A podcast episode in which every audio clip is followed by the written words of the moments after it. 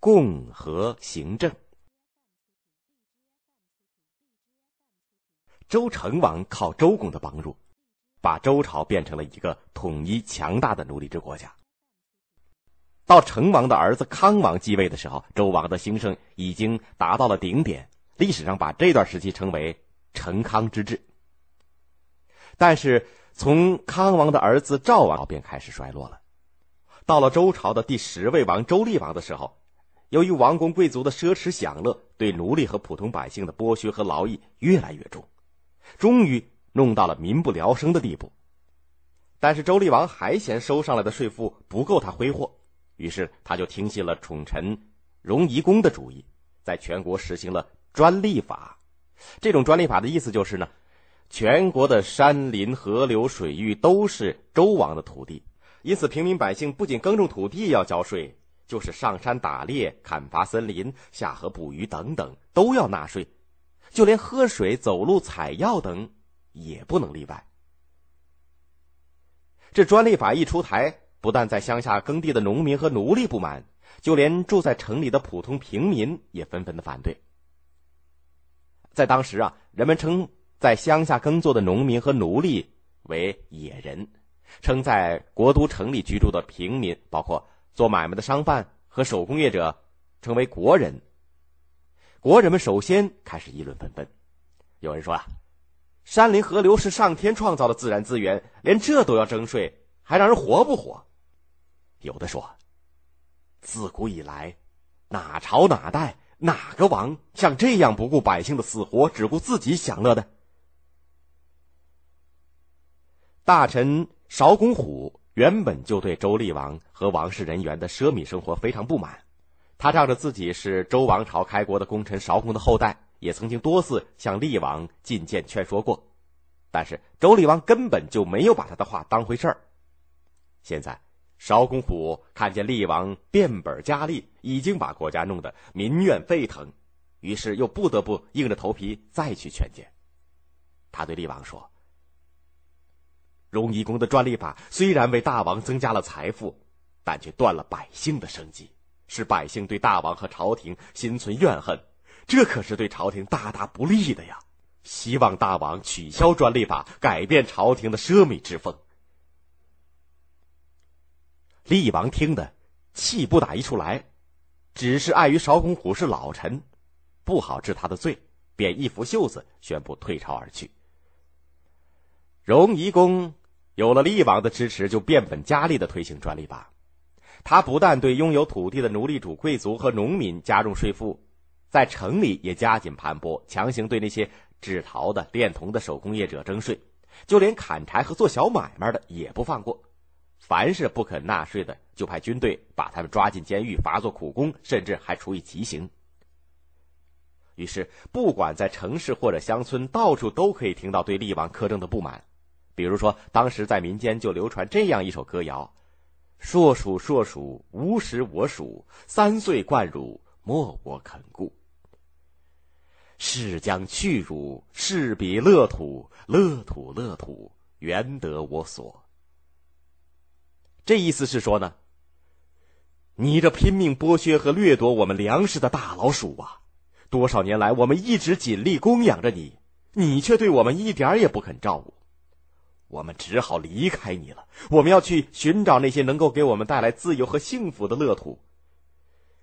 乐土啊，乐土，你究竟在何处？很明显，这首诗把周厉王和王室贵族们比作专门偷吃粮食的大老鼠。而且还表达了人们对他们的失望和离心的倾向，像这样的歌谣还有很多，人们在乡下和都市里到处传唱，对厉王暴政的不满已经溢于言表。这些情况当然也传到了厉王的耳朵里，厉王就问荣夷公该怎么办。荣夷公对厉王说：“臣有个朋友叫魏乌，他有办法堵住百姓的口，让他们不会再乱说。”厉王就真的任命魏乌为大臣，这个魏乌便以替人算卜为名，带领许多暗探在镐京城里到处打探，凡是探到对厉王和专利法有不满情绪的人，就把他们抓起来关进监狱，有的还处以额头上刺字、割鼻、砍脚，甚至杀头的刑罚，这样一来，没有多久，京城里公开议论厉王不是的声音真的就沉寂了下去。人们在街上遇见了，往往只是给对方一个眼色，连说句话都不敢。周厉王对荣夷公和魏乌十分满意，对他们大加赏赐，并且在朝堂上得意的问邵公虎：“现在你还听得到百姓们的怨言吗？”邵公虎说。我一向听说，要防止老百姓对朝政不满的议论，就像防止河水决堤一样，光靠堵是堵不住的。堵到后来，一旦决口，危险会更大。厉王讨了个没趣儿，心中一气，他又命荣夷公进一步扩大专利的范围，加紧对反对和不满的人进行镇压。就这样，被堵塞的河流终于决堤了。